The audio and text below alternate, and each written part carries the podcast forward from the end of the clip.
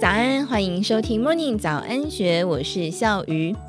都说梦想有多大，脚步就有多远。对七十一岁的张庆云来说，梦想从来就不远，年龄也不曾是关卡。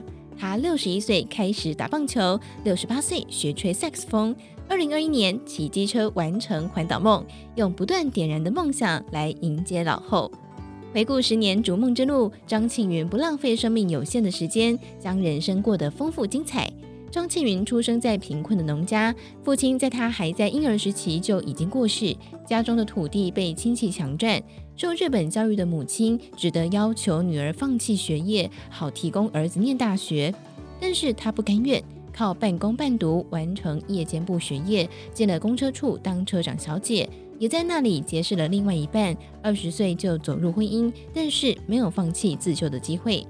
原来他夫家是卖中式早餐，自己却因为从小出外工作不善厨艺，婚后就偷偷去学料理。曾经上过傅培梅的烹饪班，再从大伯身上学得点心手艺。张庆云也拜托哥哥从台北买来手工艺杂志，靠着自学上课学习编织，进而立下到日本进修的心愿。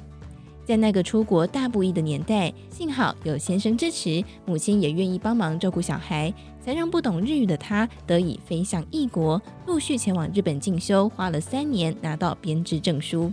学成之后，他也不藏招，乐于分享技巧，意外开启在 YMCA 地方社团教课的机会，加上熟悉日本、懂烹饪，才艺学校为他加开了日本料理班，这一教就是二十年。直到儿子陆续到澳洲攻读硕博士，他才跟着过去帮忙带孙子。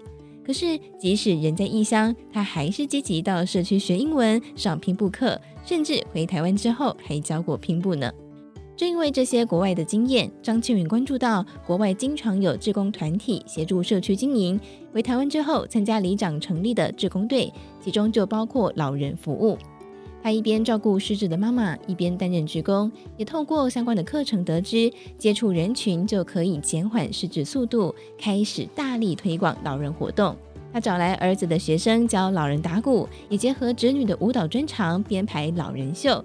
二零一一年，在红道老人福利基金会的鼓励之下，创立了全台湾第一支不老棒球队蓝星虎，队员加起来的年纪超过千岁。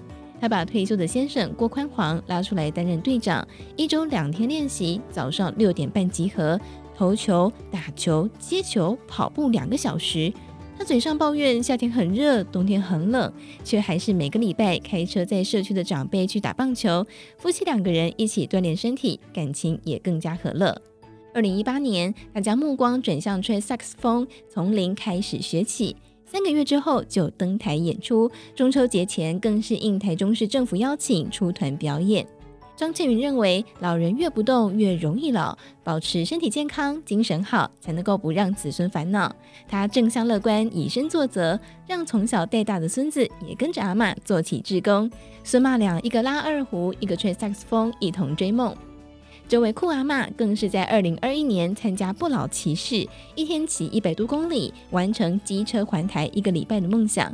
尽管从花莲到宜兰一路风雨，沿海上坡路段骑的是战战兢兢，但是沿路遇到陌生人拍手鼓励，仍然让他感到骄傲。骑车的时候很威风，轰轰烈烈这样子的经验，一生一次也经历过了。他将童年的苦化作滋养人生的养分，激励自己有梦就追。笑说自己以前才十八岁耶，怎么这么快就七十岁了呢？日子过得如此快，所以人生要活得快乐，让生命更加精彩。而如果说让生命精彩是每个人对自己的责任，那么让我们所爱的人在面对生死离别的时候也能够被照顾，也是一种责任。因此，遗产该如何分配就显得相当重要。元真联合法律事务所律师陈景云说。常见的遗产纷争是分配不均，尤其台湾老一辈仍然有重男轻女的观念，常常排除女儿的继承权，或是独后某个子女。其次是被继承人与继承人之间财务往来不清，譬如台湾的父母喜欢将不动产、股票或是存款借名登记在小孩的名下，亲子生前对簿公堂时有所闻，身后更有可能会为遗产的归属产生争执。第三是找不到遗产。陈景云指出，只要资产在国内，都可以向国税局申请财产清单与所得资料。就算是金条、金饰、古董字画，也能够从买卖记录当中找到轨迹。但是海外，尤其是中国资产就相对难寻。林林总总的问题，或许无法全靠遗嘱来解决，但是至少遗嘱当中已经载明了财产清单，就能够大幅减少上述第二、第三个状况。那么，到底什么是应继分、特留分？继承的顺序到底怎么排呢？根据民法一千一百三十八条的规定，遗产继承人除了配偶之外，其他继承人顺序分别为直系血亲卑亲属。这里的卑亲属通常指的是子女，如果子女已经过世，则是由孙子辈来代位继承。另外是父母、兄弟姐妹和祖父母。在没有立遗嘱的情况下，遗产会依照应继分来分配。如果立有遗嘱，则是按照个人的意愿去指定分配。但是无论遗嘱怎么写，继承人还是保有最小比率的特留份。举例来说，丧偶的王爷爷留下了六百万元遗产，如果没有遗嘱指定，儿子 A、女儿 B 按照应继份可以各得三百万元遗产。而如果儿子 A 早一步离世，那么就会由孙子 A 一、A 二代位继承这三百万元。但是如果王爷爷生前留下遗嘱，指定将遗产交给儿子 A，姐妹 B 仍然可以向大哥请求特留份，也就是应继份三百万元除以二，等于是一百五十万元。那么该如何立遗嘱才能够避免争议呢？目前遗嘱一共有五种方式，包括自书遗嘱、代笔遗嘱、公证遗嘱、口授遗嘱与密封遗嘱。在这些方式当中，以自书遗嘱最为简便。但是一定要亲笔手写才具有法律的效力，而代笔遗嘱与公证遗嘱是比较好的选择。陈景云表示，公证遗嘱是由公证人笔记，但是保密性比较差。如果家族的财产众多，不想公诸于他人，就可以选择代笔遗嘱。这两种方式都是找三名的见证者，由当事人在见证者面前口述遗嘱。